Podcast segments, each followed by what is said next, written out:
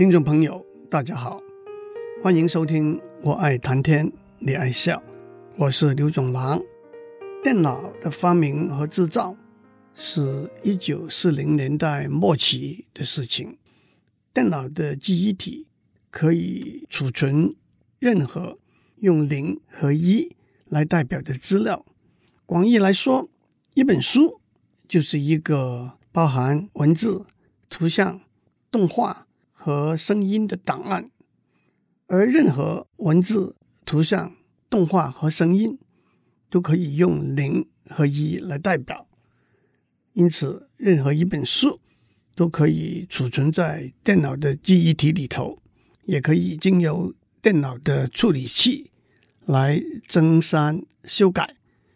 不过，那个时候的电脑是一个单一的独立的机器，因此。只能够通过列表机、打卡机、读卡机和电视荧幕跟外界，也就是人类沟通。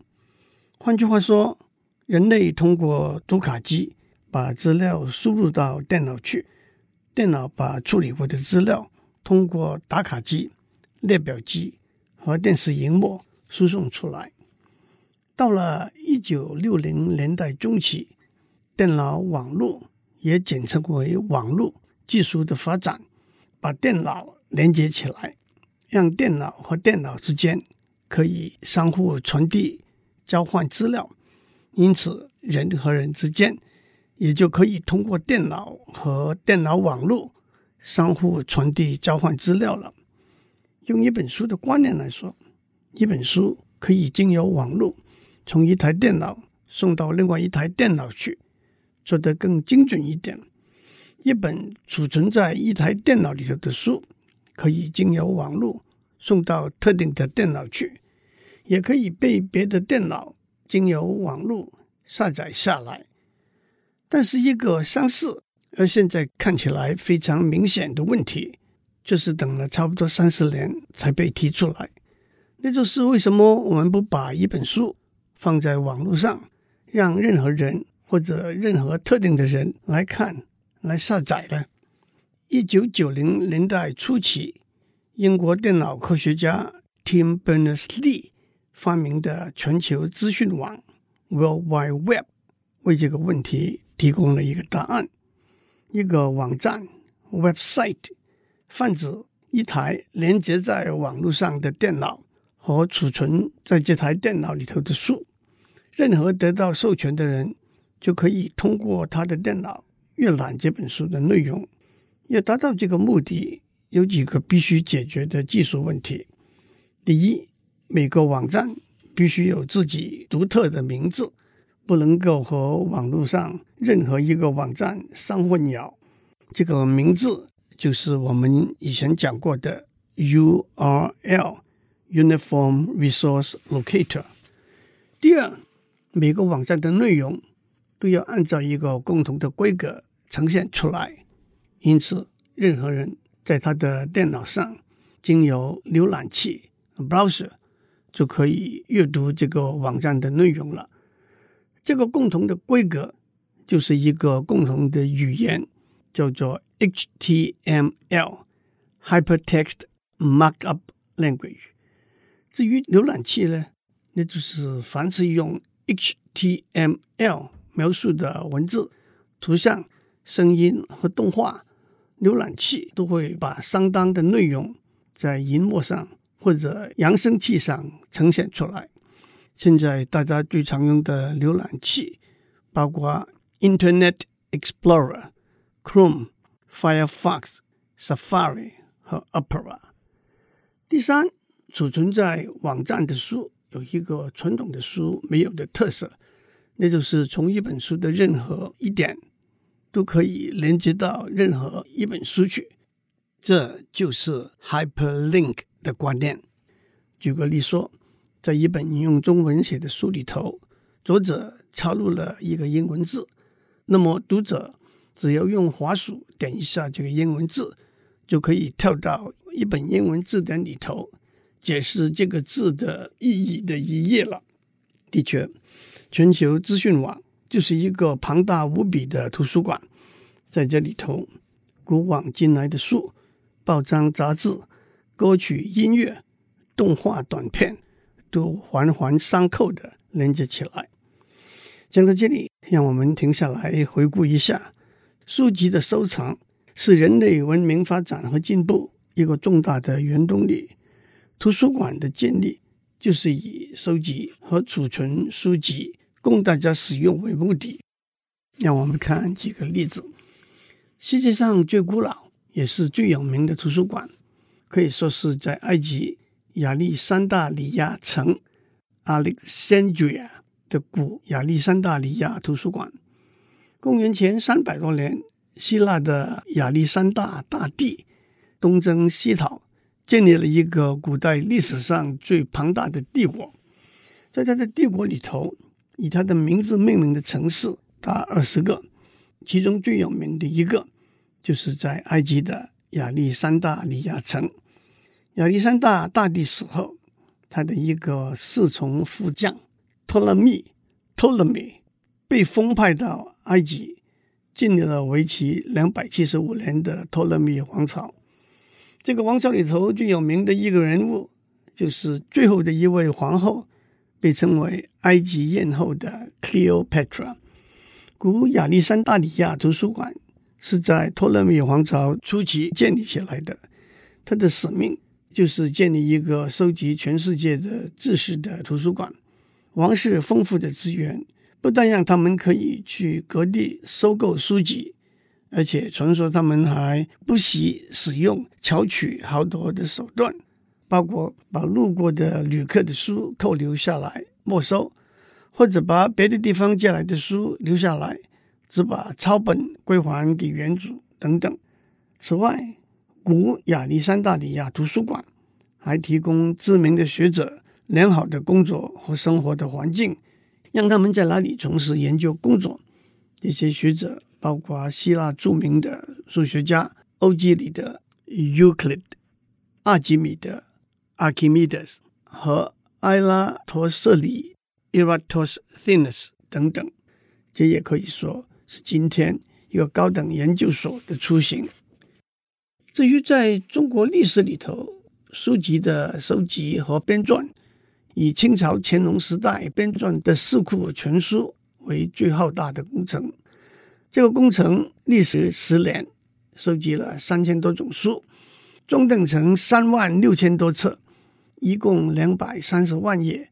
大约有八亿个字，《四库全书》的编撰由乾隆王的第六子负责，著名的学者纪云担任总编撰官的任务。纪云就是纪晓岚，他除了是个有名的学者之外，也是个诙谐搞笑的鬼才。相信很多人都看过流传很广的电视剧《铁齿铜牙纪晓岚》。参与编撰、正式列名的人文学者有三千多人，抄写人员也有三千多人。《四库全书》编撰的过程分成四步：第一步是向全国各地征集图书，花了七年时间，征集了一万两千多种。参与征集、把书送来的人还会得到奖赏。第二步是整理图书，提出应抄。应刻、应存等不同处理的方法。应抄是被认为合格的著作，可以被抄入《四库全书》；应刻是被认为最好的著作，不但可以被抄入《四库全书》，而且应该另行刻印，以广流传。应存是被认为不及格的著作，不能够被抄入《四库全书》，只在《四库全书》总目里头。把名字存下来，但是让我们指出，在这个过程里头，许多书被全毁、抽毁，在编纂的过程里头被尽毁的书籍也高达三千一百多种。因此，编纂《四库全书》背后的政治动机和这个工作对学术自由和多元化可能的负面的影响，也是一个引起很多讨论的题目。第三步是抄写底本，这份工作先后选拔了三千多人参与，规定每个人一天抄写一千字，每人抄写三十三万字，五年抄写一百八十万字，五年期满能够抄写两百万字的列为一等，抄写一百六十万字的列为二等，按照等级分别授予小小的官职。但是如果被发现字体不工整，记过一次就要罚多写一万字了。第四步是校订，抄写好的底本要和原本比较，原本是错的，抄写本照抄免罚；原本是对的，抄写本抄错了就要被罚；原本是错的，抄写本发现了这个错误就可以记功。这整个过程也指出，编撰过程的确需要庞大的人力。我们先休息一下，待会再回来。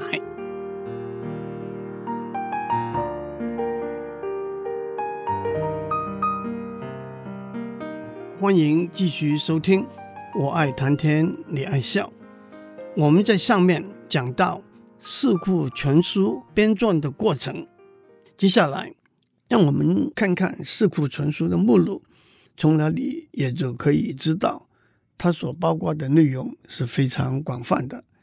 经、史、子、集是中国古代图书分类的方法，起于东晋时代。四库全书也沿用这个方法，分成经、史、子、集四部，每部又分成若干类，有些类又分成若干属。经部包括政教、纲常伦理、道德规范的教条，收录了儒家的十三经和相关的著作，分成十类，例如礼类又分周礼。仪礼、礼记等属，诗类、春秋类、小说类又分训詁、志书、运书等属。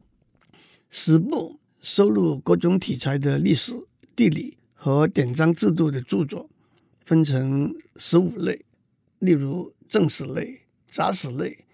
地理类又分山川、河渠、游记等属。传记类。又分圣贤、名人等属，子部收录诸子百家和士道宗教著作，分成十四类，例如儒家类、法家类、天文算法类、术数类，又分数学、占卜、命书、尚书等属，艺术类又分书画、琴谱、篆刻等属，谱录类又分食谱。草木、鱼兽、鸟虫等属，集部收录历代作家的散文、骈文、诗词、散曲，分成五类，例如楚辞类、诗文评类、词曲类，又分成词集、词选、词话、南北曲等属。四库全书完成之后，一共有七个抄本，现下只剩下三个半抄本了，其中以当时。处于北京紫禁城文渊阁，现在处于台北故宫博物院的版本，最早完成，照刊也比较精细，字体比较工整。这就是现在流传最广，而且也有了电子版的《四库全书文渊阁本》。另外一个抄本，当时处于承德避暑山庄的文津阁，现在处于北京中国国家图书馆。另外一个抄本是现在处于兰州甘肃省图书馆的文硕阁本，以及处于杭州浙江省图书馆半部的文澜格本，其他都在清朝的战乱中被烧毁了。让我再讲几个例子：英国牛津大学的 Bodleian Library 在一六零二年兴建，是欧洲最古老的图书馆之一。当时推动建立这个图书馆的牛津大学校长名字叫 Thomas b a d l e y 所以这个图书馆正式的名称是 Bodlei's Library，逐渐演变成 Bodleian Library。今天它的馆藏有一千一百万本书，馆内的书架全长一百八十公里，馆藏包括许多非常重要的书本文物，其中一个是被称为英国历史上最早也是最重要的限制国王的权利、赋予民众权利和自由的文件，叫做 Magna Carta。Magna Carta 是拉丁文，翻成英文是 Great Charter，翻成中文是大宪章。大宪章是在一二一五年。当时，封建贵族提出用来对抗英国国王的权利的保障协议，主要是针对当时的英王约翰，要求王室放弃部分权力，尊重司法过程，接受王权受法律的限制，也就开启了后来英国法律和美国宪法的先河。另外一个是一四五零年代出版的。古腾堡圣经的完整本，那是德国人古腾堡发明了活字版印刷术之后出版的第一本书。现在全世界只存有二十二个完整本和二十多个大致完整的残缺本。另外一个例子我要讲的是美国的国会图书馆。事实上，这就是美国的国家图书馆。它在一八零零年兴建。现在收藏了三千两百万件，包括四百七十种语言的书籍和文件。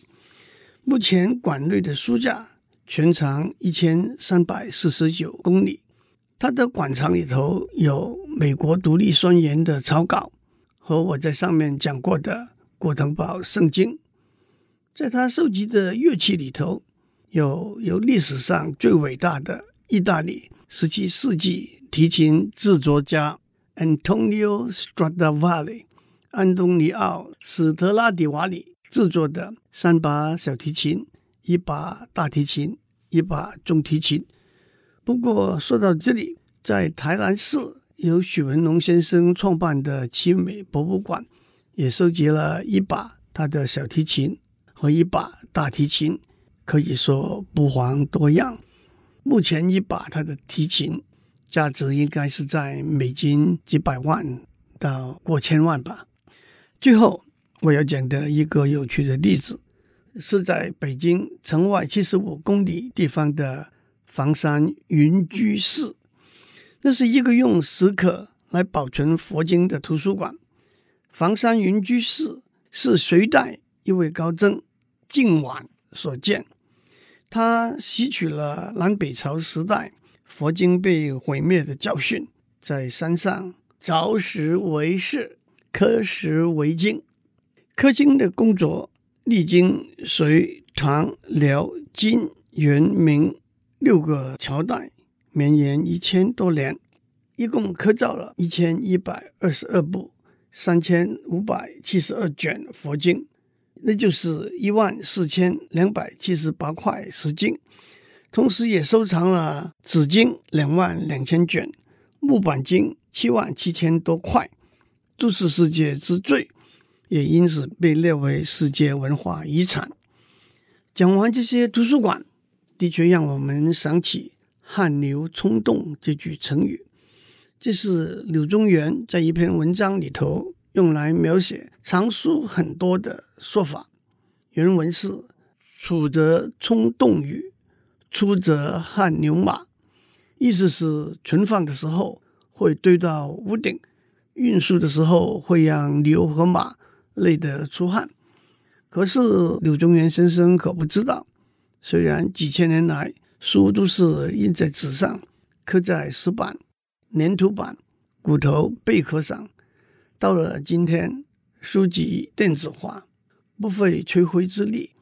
可以拿得起的一个大拇哥 USB，假如是纯文字档的话，一个十六 Gigabyte 的大拇哥可以储存超过一千万页，那大概是一二十万本书了，储存一整套四库全书，绰绰有余。当然，今天新出版的书都有电子档，许多旧书也经由扫描。制成电子档案，不过这其中也有智慧财产权的问题。或者是原作者的著作权，或者是拥有者的拥有权等法律问题。下个礼拜我们再继续讲书和图书馆的问题。祝您有个平安的一天，有一份坐拥书城的快乐。我们下周再见。